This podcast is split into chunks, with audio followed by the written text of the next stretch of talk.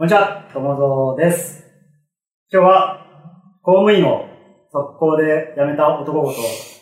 これいつまで引っ張るんだって感じですけど、えー、谷さんに来ていただいてます。あ、どうも、こんにちは、谷口です。えー、それから、鳥取県のリクルートこと、特定非営利活動法人学生人材バンク代表の中川玄洋さんにお越しいただいてます。こんにちは、玄洋です。よろしくお願いします。よろしくお願いします。ますというわけでですね、何時間前ぐらいに出演が決まったというか、声掛けがあったんですかね。え ?2 時間前。時間。昼飯食い終わった後そうですね。はい。急遽、あの、お時間がたまたま空いてたということで、はい、今回は。まさかの出演と。出演。はい。来ていただいたと、まあ、いうことなので、せっかく、これは非営利法人ということで、NPO ということで、そうですね。の代表の方に来ていただいてますので、まあ最初は、あの、NPO 法人っていうのを一体何をしているのかっていう話を聞きつつ、まあ、後半は、谷さんと前回収録の時に話してた社会をいかに老人の方たちを、老人って何て言えばよいですかね。まあ、高齢者。高齢者の方たちをまあ活用すべきかっていうような話をしていきたいと思います。はい。はい、というわけですね。えー、ちょっと暑い日が続きますが、よろしくお願いします。はい、よろしくお願いします。一気にきますね。というわけです。まあ、早速、その学生人材バンクのお話を伺いたいんですが、はい、まあ、事前対さんの方からこうなんとなく人材系の団体だよっていうことはまあ伺ってるんですけど、NPO 法人。はいはい。というと、僕の中でも NPO 法人って聞いて一番最初に浮かぶのが、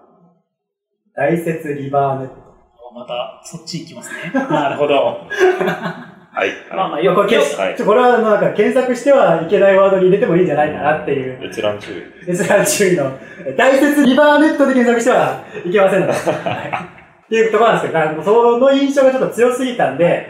なんかこう、なんかそれまでは人様のためにやってるみたいな話、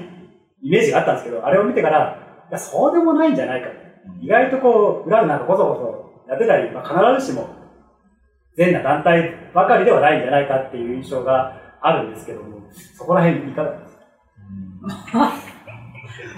極端でってなすごい、すごい初初級がすごいなっていうか。え、だから、まあでもやっぱあの事件等があったりとかして、まあその後もやっぱり。まあ要は、大豆インバネットって何かって言ったら、復興予算をまあ、いくら？3億円ぐらい、着服してたっていう話です。まあ、他も、他にもそういう事件があったりとかしてるので、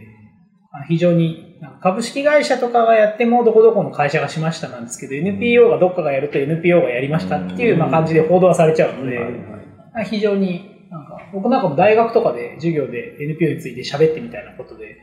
教えてって言われる時も、そういうイメージを持つってる子もいるので、はい、そこはすごい難しいなという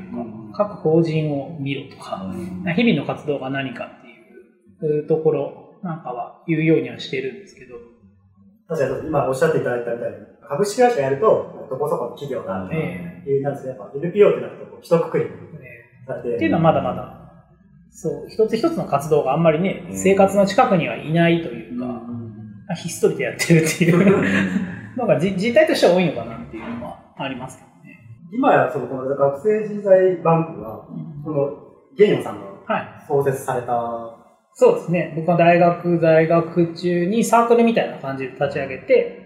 で、それが今年で15年目ぐらいなんですけど、うん、あの、途中で仕事になって、で、人も雇ってみたいな感じで今に至るっていう感じで。なんかその創設、創立のきっかけとかってあった？と、もともと、えっと、僕は今、今は鳥取県というところで仕事してるんですけども、生まれは静岡の沼津というところで、で大学の進学で鳥取大学に入って、で、大学の3年生ぐらいからたまたまそういう、まあ、今で分かりやすく言うと街づくりとかをやっている社会人の人たちと、まあ、接点ができまして、で、その接点を、まあ、元にいろんな社会人と飲み会したりとか、あとは、なんかイベントのお手伝い来てよ、みたいな、まあそういう声がいろいろあった中で、まあ自分自身がこう大学の中だけで学ぶことよりも、そのおっちゃんやおばちゃんたちとなんかやる企画を通してとか、飲み会の中で聞く話とかっていうのが、まあ単純に面白くて、で、その話をしてたら、おっちゃんおばちゃんたちも、まあそういう、僕みたいにこう、現場に出てくるというか、学生っていうのは、まあ、数年に一回やっぱ出るらしいんですね。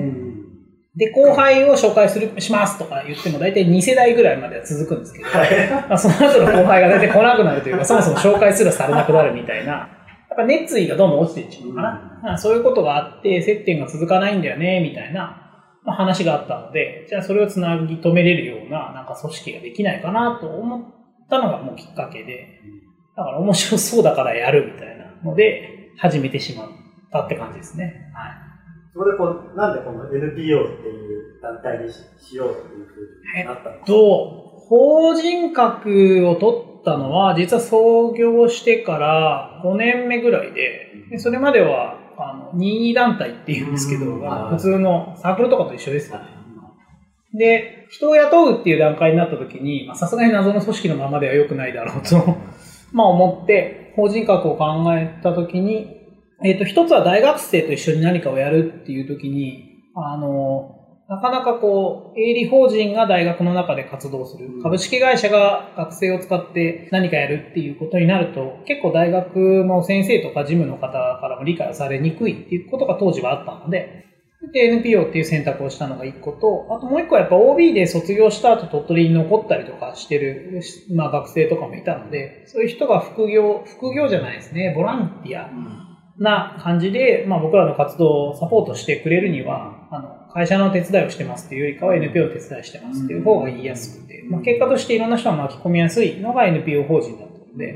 NPO を選びましたね。はい。だから設立は特に苦労とかはあったんですか？サクッとできちゃったのかいや、もう本当にいろいろこう、だから規約じゃないですけど、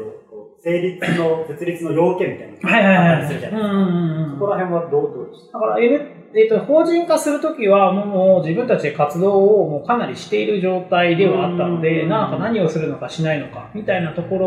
ろはあまり揉めることもないというか。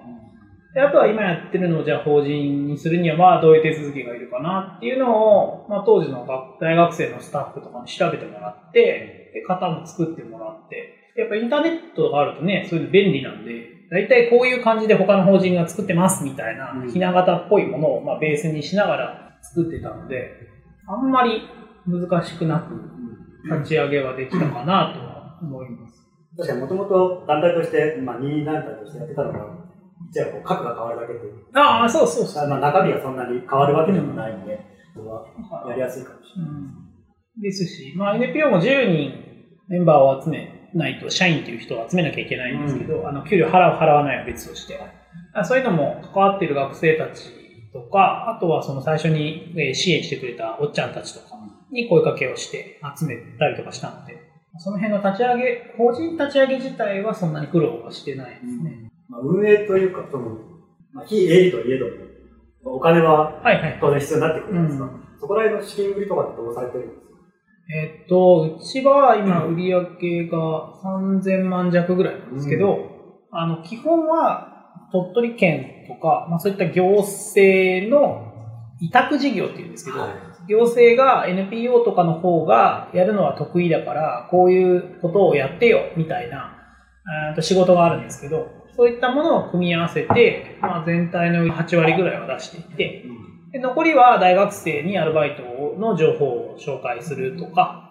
あの、なんか僕自身が研修講師として、行く人材育成のところで関わるとか、あとは企業さんの、まあ、コンコンサルっぽいことのお話が来たりとかっていうようなことが、まあ、売り上げが残り2割ぐらいなのかな、はい、っていう感じなので、主に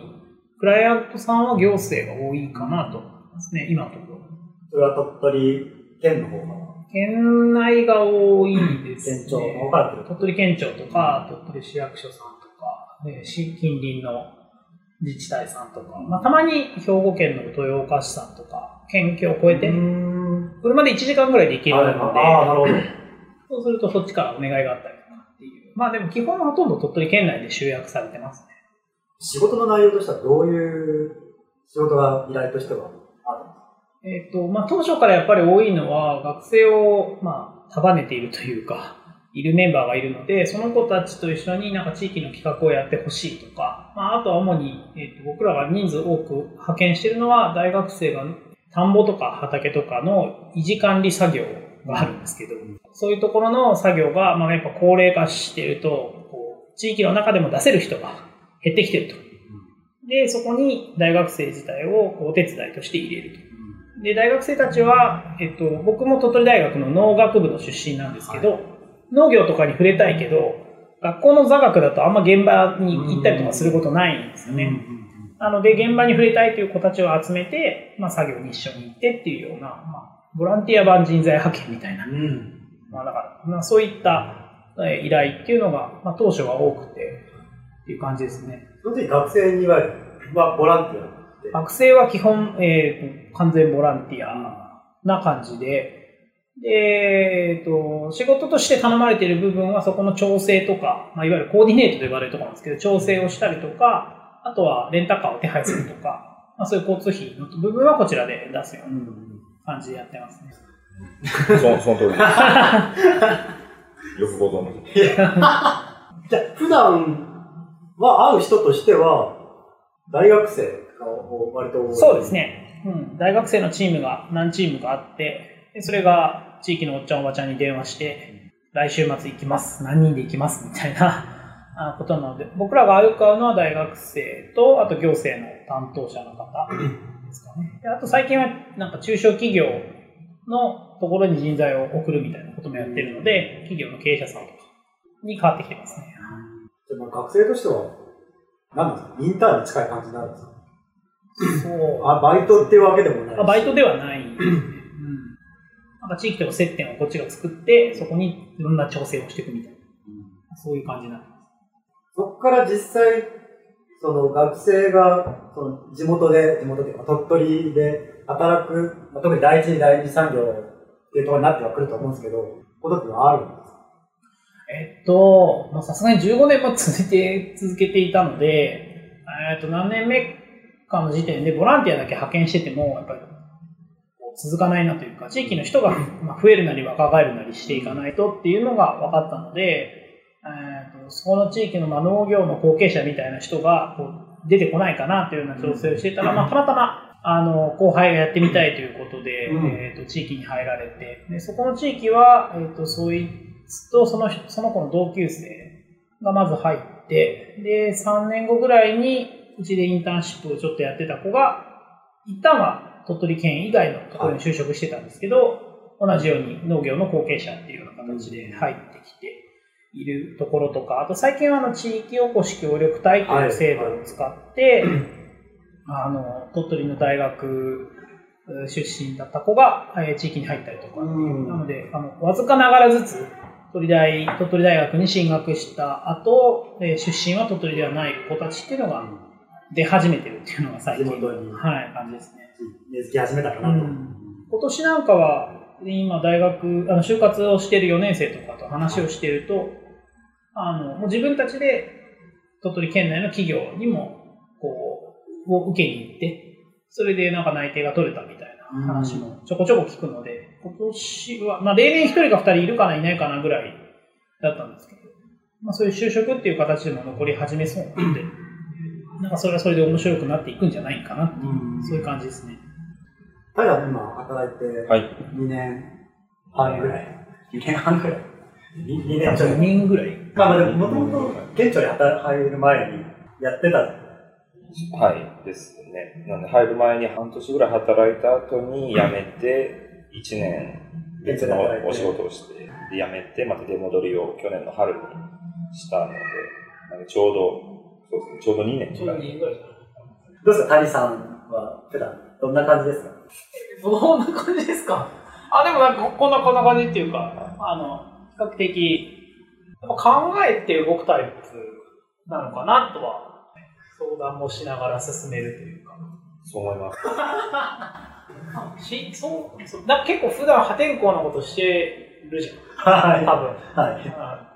けど、そういうとこは慎重というか。ちゃんと働き始めるきっかけとかきっかけは、そうですね。そまあ、東京に大学時代から暮らしてて、U ターンして、で、あ、鳥取って本当にやばいなと思って、このやばいなっていうことを同年代の人と喋りたいなと思って、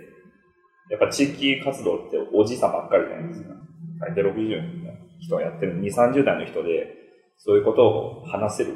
人が欲し、友達が欲しいなと思って、その時に鳥取市が主催の若者会議っていうのいう、まあ、イベントがあって、そこで、まあ、その地域課題を若者で話し合おうみたいな、メンバー募集中みたいなのがあったんで、それに参加をして、仲間が欲しいなと。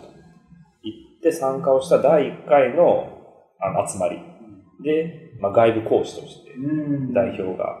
来られてて、そこで会ったのがきっかけ。であって、お話聞いて、で、そのその話の中で、まあ、今みたいなその活動内容っていうのをずらずらっと喋られてる中で、まあ、ボランティア派遣をしてると、田舎に。で、若者でも送り込んで、まあ、活性化なんだみたいな話はなんとなく分かったんですけど、その中で、送り込ん、もう若者いらないからって言われる集落があるっていうのを聞も言ってたんです。それがすごい衝撃的だった。どこも人手不足で若者は喉から手が出るほど欲しいものだと思ってたので、あ、それを選ばない集落があるんだ。それって何死ぬってことみたいな。もう存続諦めるってことなのかなみたいなふうに思って、あその辺ちょっと詳しく聞いてみたいなと思って、うん、え後日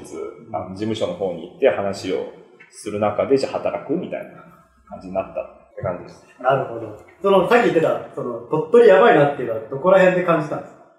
ええー、すごくわかりやすいのが、あの、地元の祭りに参加をして、3月に戻って4月に祭りがあったんですけど、うん、久しぶり、ずっとちっちゃい頃から参加してた祭りだったのが、うん、久しぶりに参加したら、女人禁制の祭りなのに、のはずなのに、女の子は男装して参加してた。あ、だもういよいよだな、みたいな。ああ、なるほど。もうあとね、自力になって。あと次はおっさんが借り出されて、おじいさんが出てきて、結局子供のいないおじいさん祭りになっちゃうのが目に見えたんで、うん、これはやばいなっていう。どげんかせんというか。何かを探してたんでしょう、何を探してた何か、ちょっと自分の何かを傾ける先自分が必要とされうるであろうフィールドを多分探してたんだと思うんです。でも結果的にその、まあ、20代、30代の人とそういう話をしたいっていうのは叶えられたっていうことです若者会議については、それは達成されなかったです。うん、やっぱり、あんまり議論のレベルが違うというか、レベルが違うって言ったらちょっと語弊なんですけど、なんかしようよみたいな、なんか楽しいことしようよっていう話だったり、あとはその人が集まらないので、市とかの若い職員さんが上に言われて参加してるみたいな。自主的に参加をして何かしたいわけじゃなくって、上司に言われたから来ましたっていう人は半分以上いて、結構辛かったですね。なんかね、とりあえず若い人集めたらなんかなると思って立ち上げられてた施策だったから、とりあえず若い人をごちゃって集めたんだけど、結果的にその誰がリーダーをするのかとか、誰がそれを追っかけていくのかとか、どうそのプロジェクト、みんなね、そうは言っても、本業があって、社会人しながらとか大学生しながらっていうところがあれば、本人たちにモチベーションがね、を作るっていう仕組みを入れてなかったら、やっぱり頑張る人がしんどくなるね。そうですね。それはどんな集まりでもそうな気がします、ね、熱量の差というか、うん、考えないといけないです。そこがね、なんか本来期待していたものとは違ったけど。そうですね。やっぱりいざこう、その若者たちだけで、大学生とか、その若い職員とかで、グループになって議論してって言われても、方向性が全くわからない。そもそも問題が大きすぎるので、どう細分化していいかもわからない。そのレイヤーに分けていいかもわからないし、どういう解決策があるのかもわからない状態で、ただとりあえずどうしましょうねって毎回やってるみたいな。ここである程度その方向性というか、その講師の人なりがついて、どういうので進めてくださいとか、こういう形があるんでどれでいきますかとかっていうような、ある程度具体的な伴走というか、があれば変わったんだと思うんですけど、それがなくってこうチームなんで、あとみんな考えてみたいな。2年後には市長に報告するからみたいな話で、あどういうことだろうみたいな。話したのは鳥取大の大学生鳥取大学と、あとまあもう一個、環境大学っていうとこの学生と、あとは職員の方と、そうですね、あとまあ県内のあの企業の若い方もいたんですけど、その方もすぐあの来なくなっちゃって。だから少ない時は本当会議って言っても3人とか、どどうしましょうみたいな。で 2, 2回連続で来ないともう議論もね、過ぎていっちゃうんで、何なんだろうね、みたいな。昔僕がその谷さんに投げた質問でもあるんですけど、ある人たちが地方がやばいとか、地域がやばいみたいな話をしたところで、党の本人たちが、それを、まあ、そもそも自覚してるかと、またもう自覚した上で、その、それを改善したいっていう意思があるか、っていうのを、本当は本気で思ってないんじゃないかって。話を振ったことがあるんですけど、そこら辺は代表から見てどうですか？うーん。一括りではできないとは思うんですけど。まあ、受け入れが続く地域がどうかっていうと、まあ、危機意識を持ってやらなきゃなと思ってる地域とか、まあ、逆に、危機意識だけじゃなくて、なんかしてみようよって言って楽しくやってるっていう地域は、まあ、学生との連携もうまくいくかなと思っていて、で、まあ、今質問にあったように、本来、本質的にというか、別に困ってないよね、みたいな、えー、気持ちのところとかは、やっぱり、補助金が終わったらやめるとか、なんか中心の人がどんどん顔がしんどくなっていくとか、なんかやっぱそういう場面は非常に僕なんかも見てきてはいるので、だからうちも、その、ボランティアいらないっ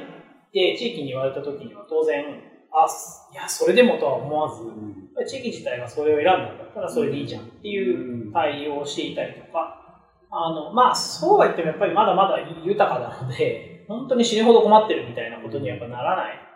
あそこで、こう、うまいこと楽しさを引き出すとか、危機感を募らせるっていうことはあんまりしないんですけど、ちょっとした工夫をしたりとか、うん、意味付けというか、おじいちゃんおばあちゃんとかも、その僕らは作業終わった後にご飯を学生と一緒に食べましょうっていう仕掛けは必ずしていて、でそれは学生たちが、こう、さりげなく、この、こうなんかお米美味しいですね、みたいなことを言ったりとか、その、じいちゃんばあ、田舎のじいちゃんばあちゃんってなんかわけわかんない技術を持ってたりとか、うん、あと、なんか、80とかなのになんか忍びのような素晴らしい動きをするとかたまにあって、そういうのをやっぱ学生たちが素直に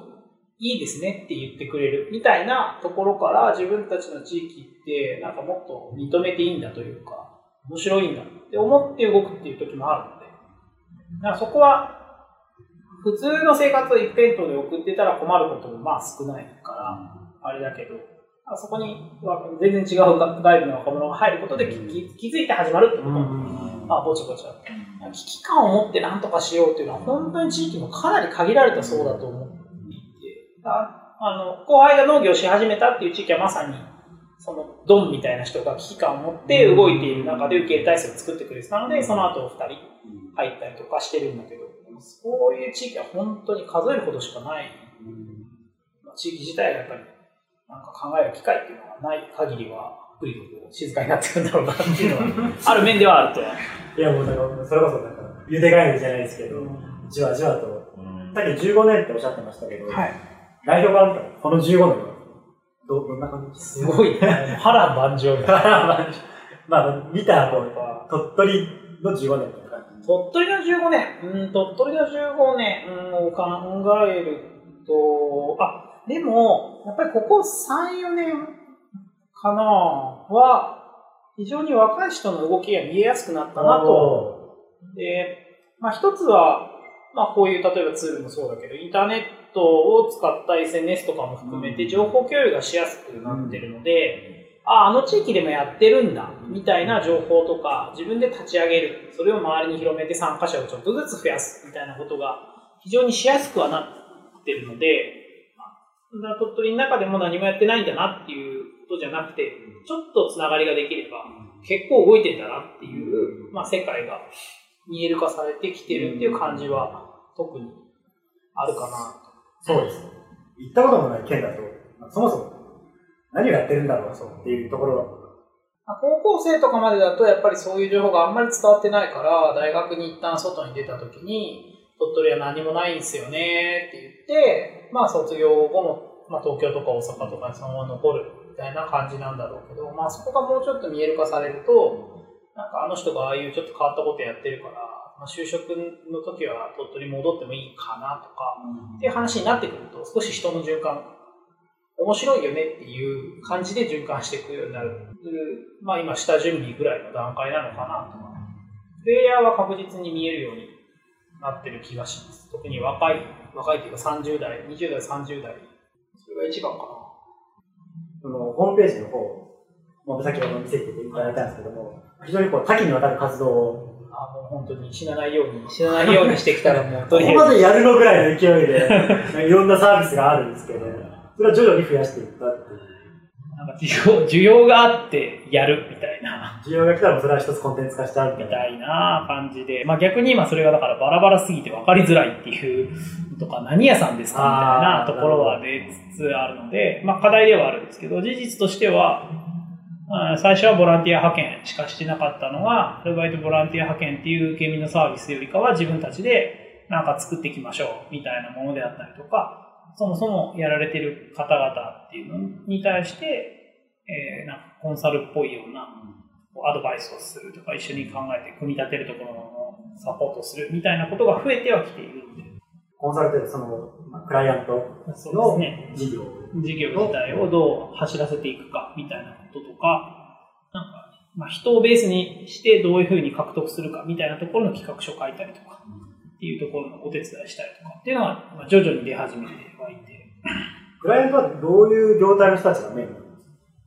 あ、でも、普通にあんまり業態関係ないかな。中小企業、鳥取県内の中小企業さんで、若手の人と何かしたいとかっていうような人が多いかな、今じゃあ別にまあ、業態には限ります。うん、どんな、どんな企業、例えば？印刷会社さんとか、えっ、ー、と、キノコの研究開発してる会社とか、椎茸の、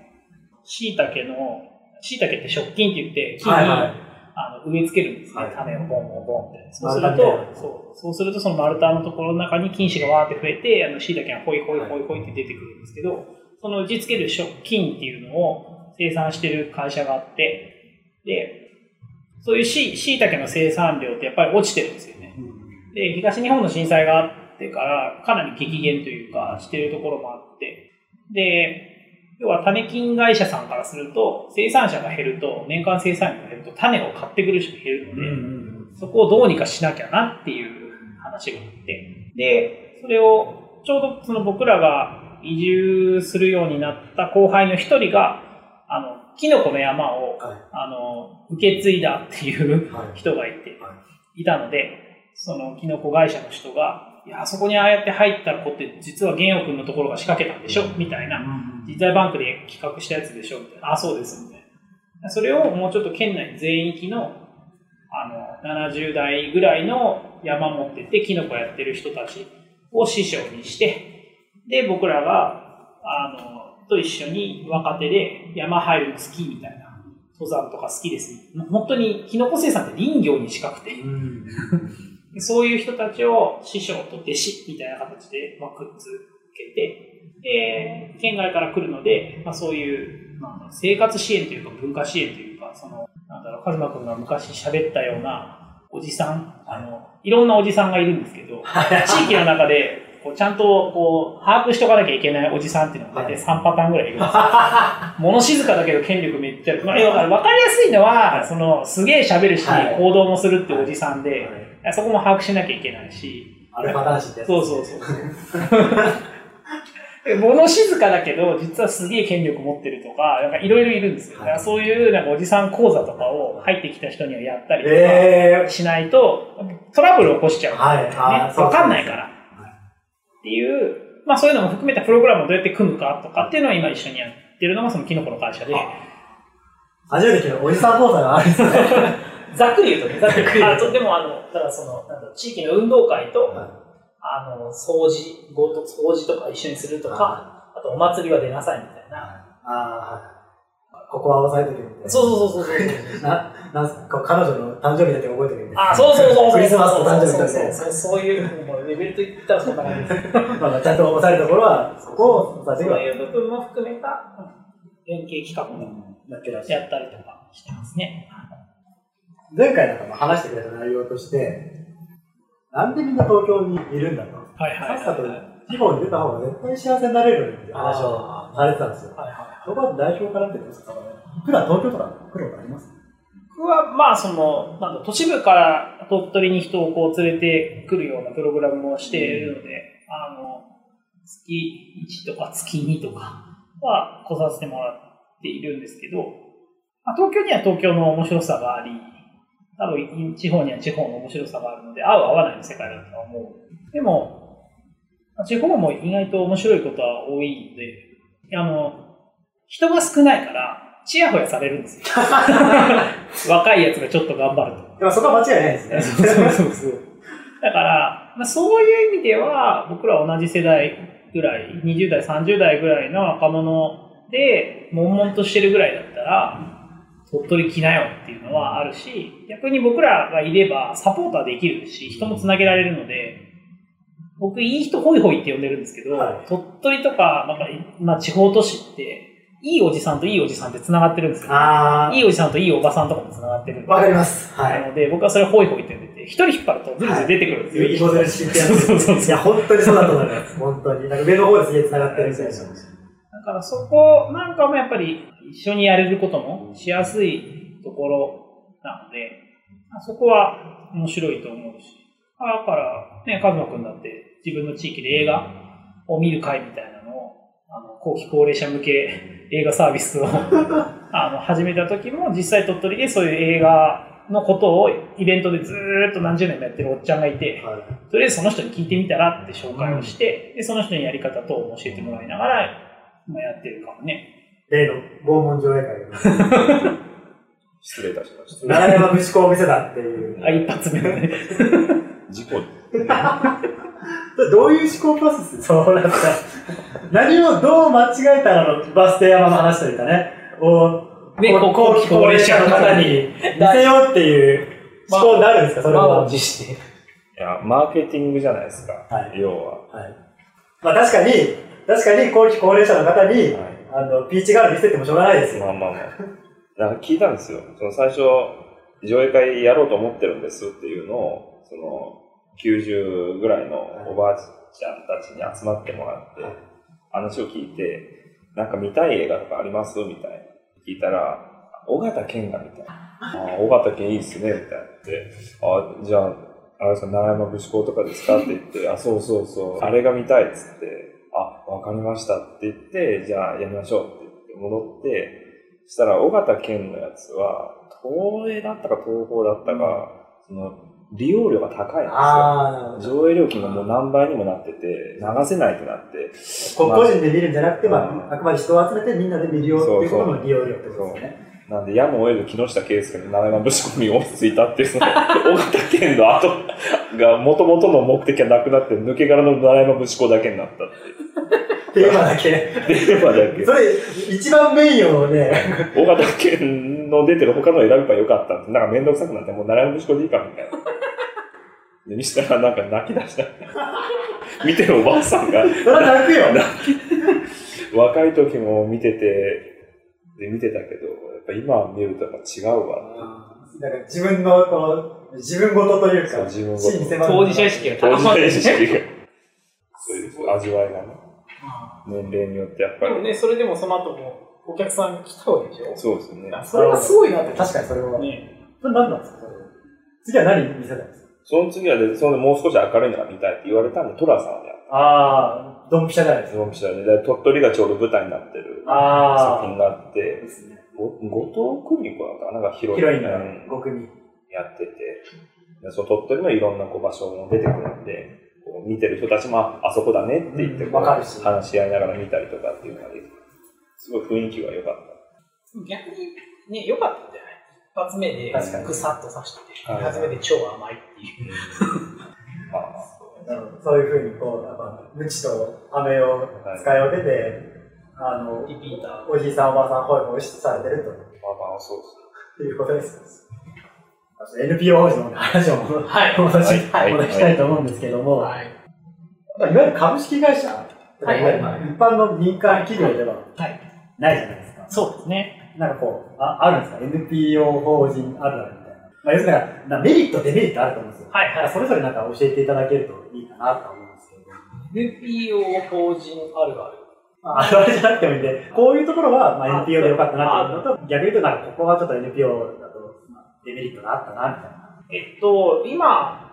えっと、やってる仕事でやっぱりいいなと思うのは巻き込みやすいというか、うん、一緒に何かしませんかっていう話をしたときに、まあ、例えばこちらがお金はないんですけど、こういうことを社会に対してしたいんですよ。面白いにやろうよねっていう組み方っていうのは、逆に NPO だからこそやりやすいというか、少し実績としてこう公益的な、まあ、さっき言った移住者を結果的に連れてきてますとか、大学生を毎年こう何か成長につながるようなことをしてますっていう、まあ、社会的にもなんかよ良さそうだよねみたいなことになると、例えば今、地元の地銀さんと業務提携してるんですけど、銀行さんとかも、こういうのいいんじゃない？みたいなお話をまずはしてみようよっていうのが、あしていただきやすいっていうのは、まあ、NPO だから。やっぱ株式でやろうと思うと、じゃあそこの会社どういう契約で、どういうメリットをお互い出すんだみたいな話だったりとか、なんでそこの、ね、企業と組むんだみたいな理由なんかを、まあ、考えなきゃいけないんでしょうけど。業務提携関係になっちゃうっていうか、そこ自体が非常にこう、若干ソソーシャルというか、いいことだからまあ進めていこうよっていうような、まあ、説得というかしやすいっていうのは NPO 法人、巻き込みやすさっていうのは良いとこかなとは思っていて、で、逆に、あの、デメリットというか、まあ、民間を選んだ方がいいか、民間というか株式会社等を選んだ方がいいかなと思うのは、まあ、一つはやっぱ資金調達とか、何かサービスをバッと広げていきたいっていう時に、うん今は結構変わりつつあるんですけど、金融機関さんがお金をじゃあ貸してくれるか、貸しにくかったりとか、ある面で。まあ、あとはもともとビジネスモデルとして、儲かるの？みたいな、ところっていう、まあ、ところも。あ当然あの継続性を考えたりとか社員への給料っていうのは、えーと、別に法律でいくら円じゃないといけないとか全然決まってないので。なのでそれはやはりあのスタッフの待遇を上げていかなきゃって考えていけばあの普通に運営上は民間企業と一緒なんですけど最初のファイナンスのところっていうのは非常にあの難しかったりとかはしづらいかなとは思ってます。で、あとはやっぱり、その思い込みの世界というか、まあさ、先ほどお話しされたように、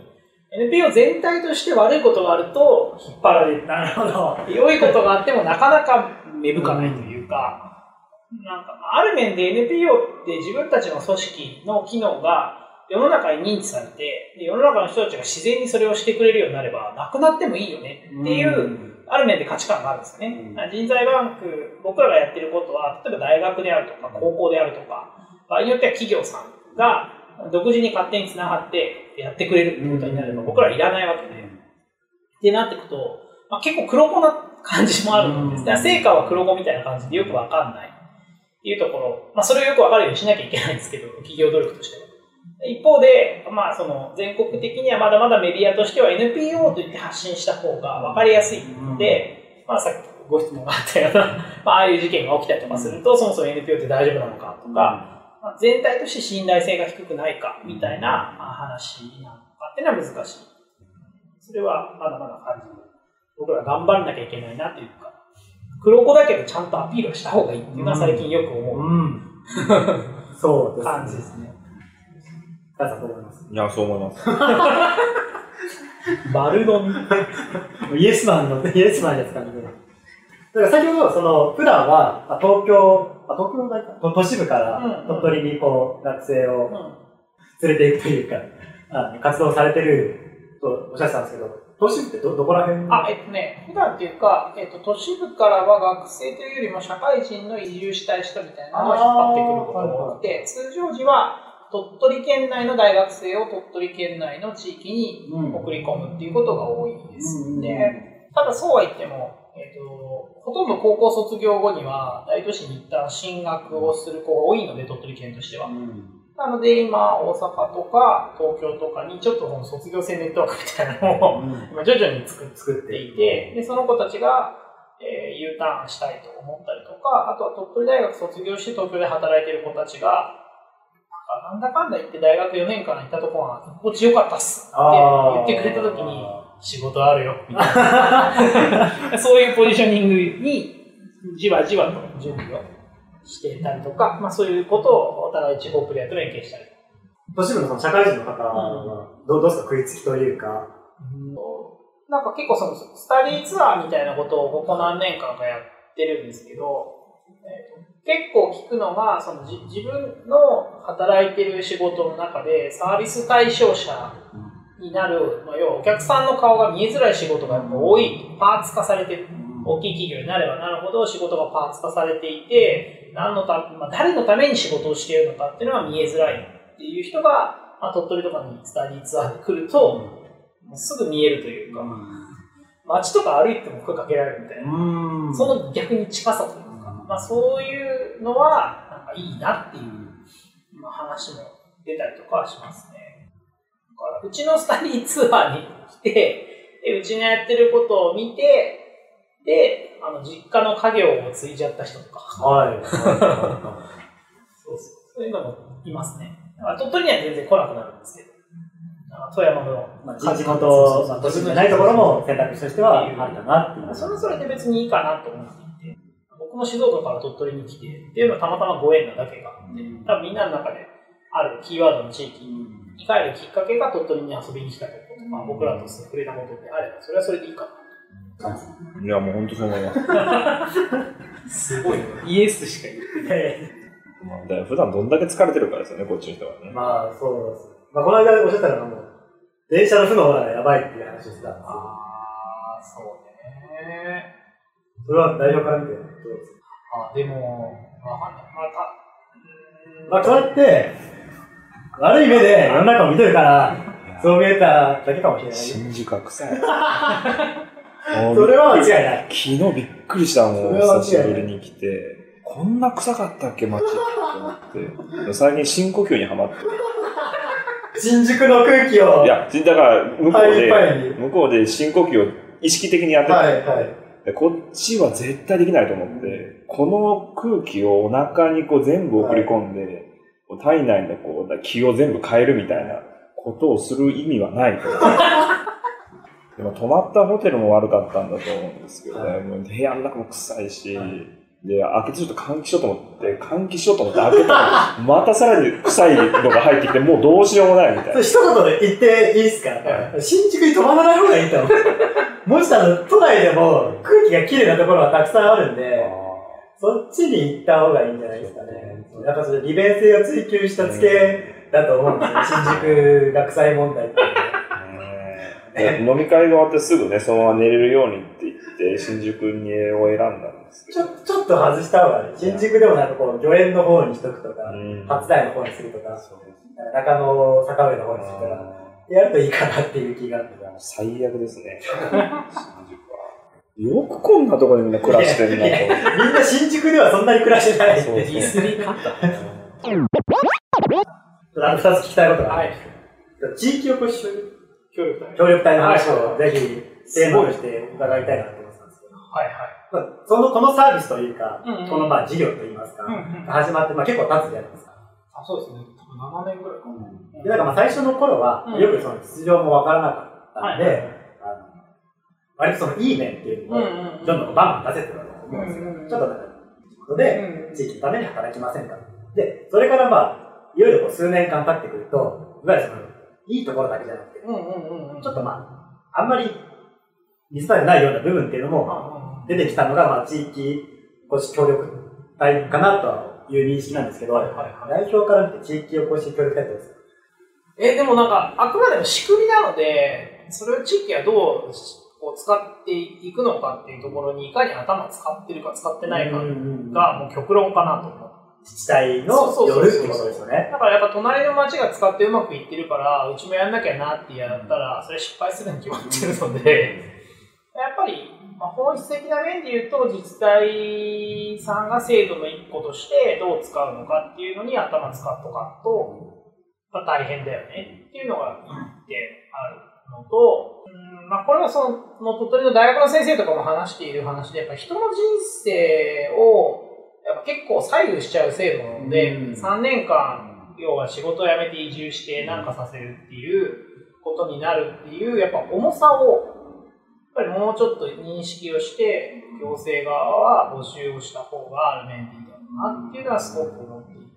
やっぱぱり一言なんだよね。読み込んじゃって困ってるけど、担当者が一言だと、やっぱり、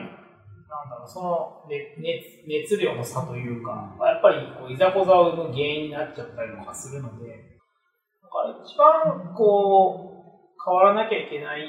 んだろうなと思うのは基礎自治体というか、受け入れする自治体の人たちがどう、この制度を活用して地域をどうしたいかっていう部分をちゃんと考えた上で導入しないと、やっぱりこう、残念な話が出てきたりとかはするし、協力隊失敗とかでもうググったらたくさん出てくるわけですよ。あの今もうみんな発信ができるから、はい、ひどい扱いを受けたとかっていうような隊員さんがやっぱりブログ等に書き残して去ってる場合もあるし、それってお互いにとって不幸で、やっぱり本人はもうこんな地域になったら次の人がかわいそうだって言って書いてるのかもしれないし、それはね、一つの切り口の局面だから、もっと頑張ってる地域の人もいるかもしれないし、本人にとってもそれを書き残すっていうことはやっぱり残っちゃうから、逆に次の土地に行った時に、やっぱりそれが見られてどうとかっていうのも、その時の正義感というか気の高まりで書くっていうのは、まああり得ることなんだけど、誰もこう幸せにはならないので、やっぱりそこかなと。で、一方で、まあ、受け入れがうまくいってるところとか、実績が残せてたりとか、やっぱり鳥取にいて若い人を巻き込んでいこうと思った時に、これまでは、え、鳥取何？みたいなことだったりとか、地方で、まあ、暮らすというか、まあ、さっきカズマ君も言ってたような、新宿臭いよね、じゃあどうしよう、移住だ、みたいなことにならない、普通ね。普通にならないし、そこに振り向いた時に、今は本当にこう各地域がどうぞみたいな選択肢の中で、い、や、人件費も協力隊っていう制度を使いながらやります、みたいな。言える意味では、政府としては地方にとってはチャンスな話で、無条件で地域の方に人が顔を向けてくれてることなんて、多分この50年で初めてぐらいの感じです。極端な話。ほとんどみんなこう、東京一極集中というか、大都市一極集中、今でもね、ほとんど見てる中で、あれ、ちらっと向いていいんだ、みたいな雰囲気が作れてるっていうのは、ある意味、チャンスだと思うので、そこは利活用しなきゃいけないし、うん、やっぱそういう思いで来られる方っていうのも含めて、価値観が多様化はしているので、だから、まあ、本質的にはすごくチャンスな制度だと思うので、いかに地域側がうまく活用をして、で、それを隊員として来られる方も、自分も地域の一員にはなるので、うまく活用して、えー、やっていくと。やっぱり3年間ずっとやっていくと、そこに愛着も湧いたりとか、地域の方もお前大丈夫か？とか、いい意味で声をかけてくれるようになるので、そういう人が地域にとって残れれば、いい制度だなと、根本的にはいい制度だなと思っていて、今起きてる問題はなぜかっていうと、多分設計の部分というか、しかも使う運用の側というか、運営の側というか。まあ、あとは、やっぱ第三者をちゃんと入れながらサポートしていった方がいいかなとは、まあ、今、ね、総務省さんもそうやってサポートデスクとか作ってるので、うん、協力隊 OB の人がこう動き回って、いろんなところにこう調整しているところも始まったので、そういうのもうまく活用しながら、対対決しちゃう、ね。雇雇ったわ、雇われたわ、みたいになっちゃうと。本当は同じ方向を向かないといけないはずなの二人は対立それを第三者が入っていることによって、まあまあそうは言っても、まあ、こういう手法があるから大丈夫ですよとかいうような、まあ、そういう若干ケアをするような人がいるとより良いのかなっていう、そういう認識です、僕は。タイさんはどうですか？もう、ほぼ。なんか、アドバイスとかってあります？なんかち、まあ、今から行く人あの、ある程度もググれば情報が出てくる状況にはなっちゃってはいるんですけど、まあ、現時点で地域おこし協力隊に興味ある人は、こんなことやるといいんじゃないかなみたいな。まあ、あの、確実にその自分が興味ある地域には一旦足を運んだ方がいいと。うん、やっぱりそこでなんとなくこう感じる空気だったり、そこの人たちであったりとかっていうのとやり取りをした方がいいし、現役の隊員さんがすでにいるところだったら、やっぱりその人に話をしたりとか、声かけをした上で決められた方が良いかなと思ってます。あとは、まあ、コーディネートというか中間に立ってくれるような団体がいるような地域に行った方が、まあ、打率は高くなるかなというか、別にうちの宣伝というわけでもないですけど。あれ、まさか鳥取の方では。鳥取の方で。募集出してるんですかいや、うち経由で今ね、協力隊の募集は、えっ、ー、とね、してないけど。出してない気が多分ない。かなぐらいの勢い。でも、まあ、各自治体で募集をしているので、あらかじめ、いや、鳥取に興味があって、鳥取のここの自治体が興味がありますってことであれば、僕らに聞いてもらうと、結構その辺は事情通なので、まあ、このテーマだったらこっちの方がいいよとか、あ、ここいいから、あらかじめ今いる現役の単位つないであげようかとかっていうのは全然ますし。詳細なアドバイスだったり、サポートができるかもしれないっていうことです。このサービス使って地元に帰ろうかなぐらいの感じ。はいはいはい。結構出してあったんですよ。うんうん、それこそ東京でブースみたいなの出してたんですよ。副業ができないっていうのが規約としてあったんで、選択肢が外しちゃった副業もね、本当はできるようになってる地域もあって、うん、あそこも自治体さんの運用というか、自治体の人からすると、まあ、年収200万ぐらい払うんだから、なんかむしろ公務員なんだから副業するんだよみたいな。うんやっぱ東京とかからね、やっぱりもっとうん百万の人が来ると、そもそも住民税で死ぬんですよ。うん、そう、間違いない。金額によっては。そうすると給料がほとんど税金で飛んじゃうと生活そもそもできないっていうパターンもあるので、だから本当は副業 OK にしたりとか、多分柔軟にできる自治体を選んだ方がいい。僕らも今、あの、担当行政の人たちにはどういうふうにしたら副業が OK になるかみたいなえーと、仕掛け方とか、もともと契約の仕方とか、まあ、契約変更まではいかないけど、イレギュラーパターンとしてこういう方法があって、それは他にも認められてますよ、みたいなのを教えていて、まあ、そこはもう本当に完全にテクニカルの世界なので、まあ、それはその総務省とかの窓口とかにも相談しながら進む、なんとか、一体になるかなと。ぼちぼち、お時間の方がいい時間だってきたので、はい、最後に、はい。団体としての今後の展望とかって。なるほど。まあ、さっきもその話をしてたんですけど、はい、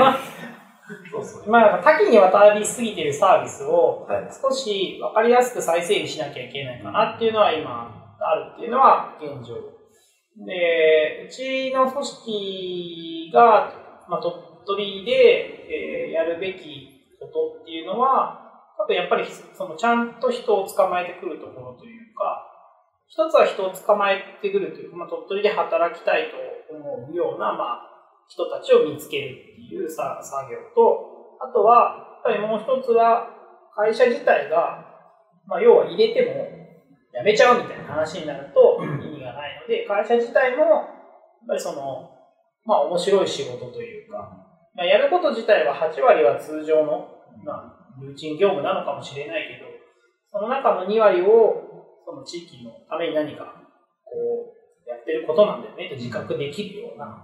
なんかそういう編集の仕方というか、もしくは切り口の見せ方であるとか、まあ、会社の中にもそういう考え方とかっていうのを一部入れていった方が、まあ、今地域で移住して働こうみたいな人たちっていうのはそういうテンションの仕方が多いので、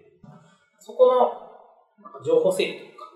人をただ連れてくるだけではなくて、会った人を会った形に入れていくとか、入れた人たちを会社と共にこう、まあ、変えていくまではちょっとおこがましいので、こういうふうに時代に沿った形でしてたら面白くないですか？みたいな提案をしていくっていう、まあ、両輪をどう回していくかまだリクルート、鳥取のリクルートさんと言われてしまい、まあ、そこまででききれてないけど、でも、地域の方からはそういう見見え方がちゃんとできるよ。やっぱ学生人材パンクっていう名前なので、大学生となんかしてるんでしょっていうのは現実的には見られ方として多いんだけど、いや、そうじゃなくて鳥取の人事部だみたいな、まさに鳥取のリクルートでしょっていうような、まあ、見え方がもうちょっとはっきり出ると、本当にこう人で困っている会社の方とか、むしろこういうふうな働き方をしたいんだけど、それが OK な会社ってありませんかねみたいなところのお答えができれば、多分面白い人がどんどん繋がってくるし、巻き込めていけると思うんで、そう全体として街も楽しくなるんじゃないかなと思ってる。まあ人の観点で僕らは鳥取にちゃんとこう目指していくっていうのが、まあいいのかなっていう。さんいやもう全くそんな驚きました。驚いちゃダメでしょ。組織としてはどんどん大きくしていきたいみたいなのはあるんですか？まあまあ、一つやっぱり売上規模をちゃんと確保していって、職員の待遇は上げていかないとなっていうところが一番かな。だって好きな、面白いことやって、好きなことやって、それなりに給料もあったら、めっちゃいいじゃん。やっぱり NPO 全般的には、好きなことやれてるから給料少なくてもいいんでしょみたいな雰囲気はあるけど、それね、それでさえ給料も出たら、ちょっとかっこいいじゃんね。いや、そう思います。だから、まあ、やっぱりそういうところにちゃんと目指した形なのかな。まあ、あとは、なんだ僕が個人でコンサルやるみたいな形がまだまだあるので、それをいかに、まあ、家族もそうだけど、あの職員メンバーもできるような体制を作っていくかっていうところが多分できないと今の規模から変えることはできないので、ただ、ただもう100人、200人の会社には多分ならないというか、そういう規模感ではないのかなっていうのは思ってまあ、会社によりけり、あと対応していく。いや、本当にぜひ頑張っていただきます。リンゴとっぽく。というわけで本日はですね、はいえー、鳥取県のリクルートこと特定非営利活動法人学生人材バンク代表の中川玄洋さんと、はい、谷口さんに来ていただきました。はい、どうもありがとうございました。ありがとうございました。楽しかったです。それでは皆さん、また次回。ありがとうございました。ありがとうございました。